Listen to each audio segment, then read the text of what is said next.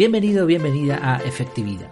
Aquí hablamos de efectividad al máximo, al 100%, pero sin olvidar las cosas importantes de la vida, que son muchas, y entre otras lo que vamos a ver en el episodio de hoy, cómo evitar que nos engañen. Tema sin duda muy interesante porque a nadie le gusta que le engañen. ¿A ti te gusta que te engañen? Claro que no. Cuando nos engañan nos hieren el orgullo, sufrimos una traición a nuestra confianza y un ataque a nuestra inteligencia. Nos han tomado por tontos. Por eso, ¿cómo podemos evitar que nos engañen?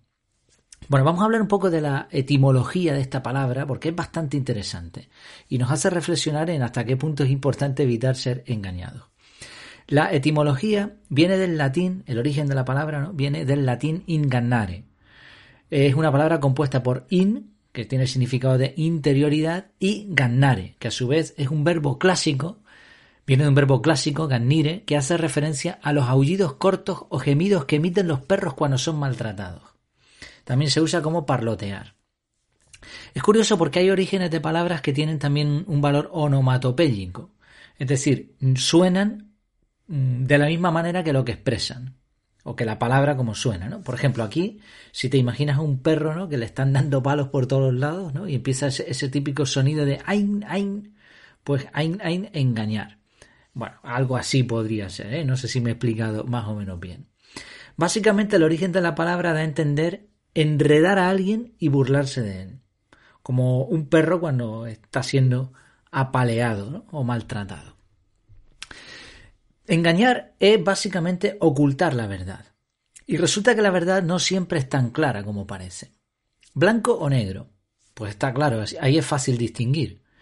Pero ¿y si te preguntan qué tonalidad de azul es eh, algo que tiene ese color?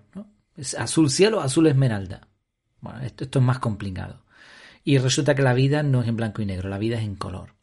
Cuando hay que elegir entre dos opciones, además es muy sencillo, el cerebro lo tiene meridianamente claro. Pero a medida que vas añadiendo variables, la toma de decisión y la verdad se complica. Y teniendo en cuenta esto, sabiendo esto, hay quien monta al lado de la verdad un mercadillo gigante de opciones y de todo tipo de colores. Ya que no se puede eliminar la verdad, la opción correcta siempre estará ahí, lo que hacen muchas personas, muchos estamentos, organizaciones, etcétera, es añadir como eso una especie de mercadillo, gritos, ofertas para todos los gustos, colores, ruido, algarabía y que nunca se quede la verdad y la mentira a solas, porque entonces todo el mundo sabría elegir. No, mucho mejor dar más y más opciones hasta que la verdad se quede enterrada en ese oscuro callejón llamado engaño. Dicen que hay tres cosas que no permanecen demasiado tiempo ocultas, el sol, la luna y la verdad. Pero resulta que el sol y la luna salen todos los días y la verdad tiene la mala costumbre de ocultarse junto con el engaño. Así es bastante sencillo engañar a los demás, eh, ocultarle la verdad a los demás y burlarse de ellos. Así que teniendo en cuenta estas cosas, pues bueno, a nadie le gustaría ser víctima de un engaño. Todos los engaños además tienen algo en común. La persona engañada carece de cierta información. Si hubiese tenido ese dato, eh, ese aspecto, esa, esa información, no habría sido engañado. Sí, ya encontramos algunas conclusiones interesantes. El engaño duele, es fácil engañar a los demás, pero también que el engaño se combate con conocimiento. Vamos a ver dos ejemplos muy interesantes. Uno es el caso de la paleta de bellota. Hace tiempo se hizo viral un mensaje, a mí me llegó por WhatsApp, en el que se ofrecía una paleta de bellota a un precio demasiado bajo. Por si acaso no sabes de lo que hablo, si vives en otro país diferente eh, a España, una paleta de bellota se refiere a jamón serrano y su precio suele ser bastante elevado. Estamos hablando a lo mejor, yo qué sé, 50, 60 euros una, o más incluso, ¿no? Una paleta de bellota de cierta calidad. El caso es que cuando picabas en el enlace te llevaba a una página de Amazon donde se vendía una herramienta de albañil que también se suele llamar paleta de la marca Bellota, que es una marca que se dedica precisamente a fabricar herramientas. Entonces, bueno, ahí estaba la tontería, ¿no? Tú decías, ah, una paleta de bellota a un precio increíble, ¿no? No sé si eran, yo qué sé, serían 4 o 5 euros o algo así.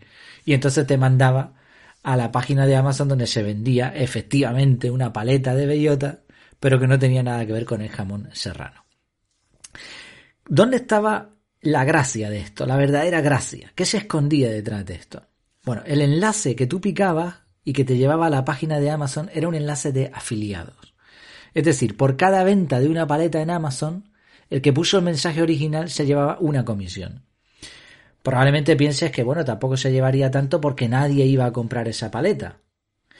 Pero el truco está en que después de haber picado en ese enlace, todas las compras que esa persona que picó en el enlace haga durante las 24 horas siguientes darán una comisión al que puso el enlace.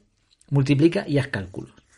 Desconozco si el crack al que se le ocurrió la idea se hizo rico en un día, por lo que estuve escuchando por ahí en algunos foros de, gente que se dedica a esto, parece que le cerraron la cuenta por infringir sus políticas, evidentemente, pero a saber el dinero que tenía ya ahí acumulado. Sí, fíjate cómo la verdad se esconde aquí en una auténtica tontería. Algo que tú dices, ah, mira qué gracioso, la, paleta de bellota. Bueno, pues ahí había oculto otro tema. Y esto es por mencionar un, un, ejemplo sencillo, un ejemplo que no tiene tampoco grandes consecuencias. Otro ejemplo en donde la verdad se esconde y donde somos constantemente engañados y me sigue sorprendiendo la cantidad de gente aparentemente inteligente que cae en esto son las cadenas de mensajes. Seguramente has recibido alguna cadena de mensajes, un mensaje en el que te pide que reenvíes ese mismo mensaje a todos tus contactos, porque si no vas a morir en siete días, ¿no? Yo qué sé, o cosas así. O manda este mensaje a todos tus contactos o a siete personas y así conseguirás que la fortuna... O sea, tontadas de estas que, es increíble que la gente caiga, pero, pero caen, ¿eh? Y miles. Son mensajes intimidatorios, historias asombrosas o soluciones a algún problema común con una idea prácticamente milagrosa. Y, tú dirás, bueno, tampoco pasa nada. ¿Cuál es el objetivo de este tipo de mensajes en cadena? Pues normalmente recopilar datos en muy poco tiempo. Normalmente direcciones de correo electrónico. Esas listas de correos electrónicos ahora se venden en packs por unos pocos dólares en foros y direcciones de internet, de internet ocultas al público en general. Internet profunda internet oscura. Así, si has enviado algún mensaje con tu dirección de correo a alguien con estas intenciones, es probable que empieces ahora a recibir publicidad engañosa, intentos de fraude, spam, del tipo te ha tocado la lotería, pulsa aquí para recibir tu premio, o tenemos que renovar las contraseñas de tu cuenta de, correos o del banco o lo que sea. Y, eso puede dar consecuencias a, a, cuestiones mucho peores. Así como ves, una otra auténtica tontería aparentemente inocente, pero te pueden engañar de forma muy sencilla mediante este tipo de cadenas de mensajes. Son dos ejemplos se podrían poner miles de ejemplos de cómo la gente es engañada constantemente y con consecuencias a veces muy graves. Si vamos al, meollo de la cuestión, ¿cómo puedes tú evitar ser engañado? En principio hay que reconocer que por mucho que estudiamos no podemos saberlo todo. Así que aunque en los dos ejemplos anteriores la persona informada sabe y detecta rápidamente que eso es un engaño, no podemos estar informados de absolutamente todo. Por eso, aunque la información es la clave, vamos a, ver algunas otras ideas, algunos otros tips, ¿no? Eh, a modo eh, de, de frases cortas que nos pueden ayudar a evitar ser engañados. Primero, ten un espíritu crítico. Confía pero confirma. Aprende a ver las cosas desde diferentes ópticas. Hazte preguntas. Y como decimos al principio de este podcast, muchas veces ve un poco más allá de lo obvio. Segundo, la humildad. No creas que lo sabes todo. Mejor infórmate o pregunta. Es mejor pasar vergüenza un rato que toda una vida. Admite tus limitaciones. Tercero, la prudencia. Las prisas son malas consejeras. Huye de peticiones que impliquen tomar decisiones demasiado rápidas. De esto, no, no, no, tienes este tiempo para decirte, venga, hazlo ya porque estás perdiéndote un chollo. Por ejemplo, con el método CAR, el método que, patrocinamos aquí, ¿no? En efectividad.es puedes tener este método. Además, en las notas del programa te dejo también un pequeño descuento. No, un, descuento importante, pequeño no, es un descuento importante.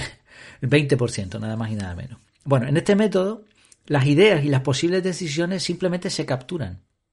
Después se analizan y en ese análisis se decide qué hacer e incluso se bloquea un tiempo para tomar una decisión si necesitas tener más factores en cuenta. De esta forma se decide de forma efectiva y se evitan las decisiones impulsivas. Entonces una persona te viene y si tú utilizas este, este método, el método CAR, eh, te dice, oye, para tal cosa, y tú dices, ah, espérate, me lo anoto. Capturas esa información y posteriormente ya se verá con lo, eh, lo, que se hace con eso. Y de esta forma evitamos pues, esos impulsos, ¿no? Somos prudentes. Cuarto, no dejes de formarte. Si es posible, aprende de todo un poco. No te limites a especializarte en una sola cosa. Busca segundas opciones u opiniones y compara.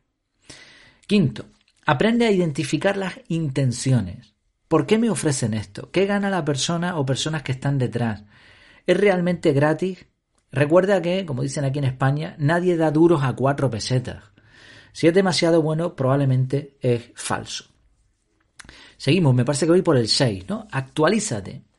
En entornos digitales esto es fundamental, pero también lo es en lo que se refiere al conocimiento. Lo que crees saber igual ya no es válido, por lo tanto es necesario siempre seguir actualizándose. Séptimo, protege tus movimientos.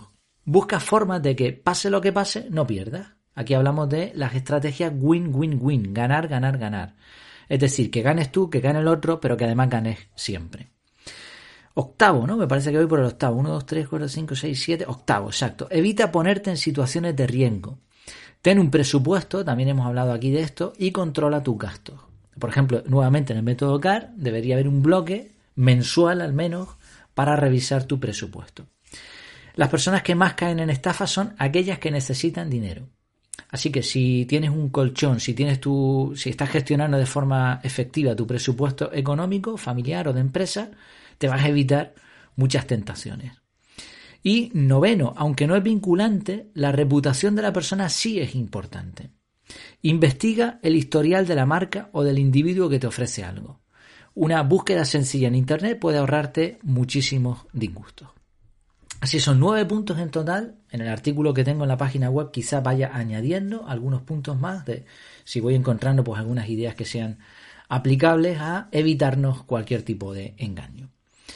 Estos, estos puntos, si te fijas, están planteados de tal manera que mm, sirven para un engaño de tu pareja, un fraude en Internet o hasta una triquiñuela que usan para engañar a los turistas cuando van de viaje. Es decir, son, son tips, son ideas básicas, ¿no? que pueden ser aplicables a diferentes tipos de engaño.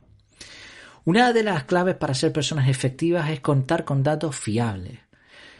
Al final todos vamos a caer en un engaño en alguna ocasión, pero evitar que te timen y que te engañen constantemente, ser un ingenuo, evitar eso es crucial para llevar una vida tranquila y sin estrés.